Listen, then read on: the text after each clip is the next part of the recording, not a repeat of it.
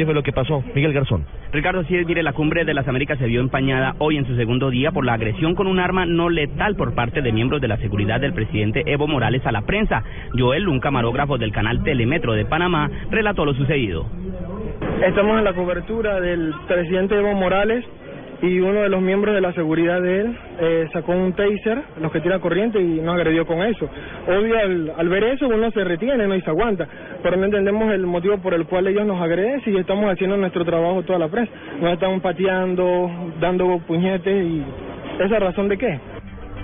Representantes de la seguridad del Hotel Sheraton, donde se hospeda el mandatario, aseguraron que el hecho será investigado y, la, y que la Cancillería panameña sería la encargada de pronunciarse al respecto. Desde Panamá, Miguel Garzón, Blue Radio.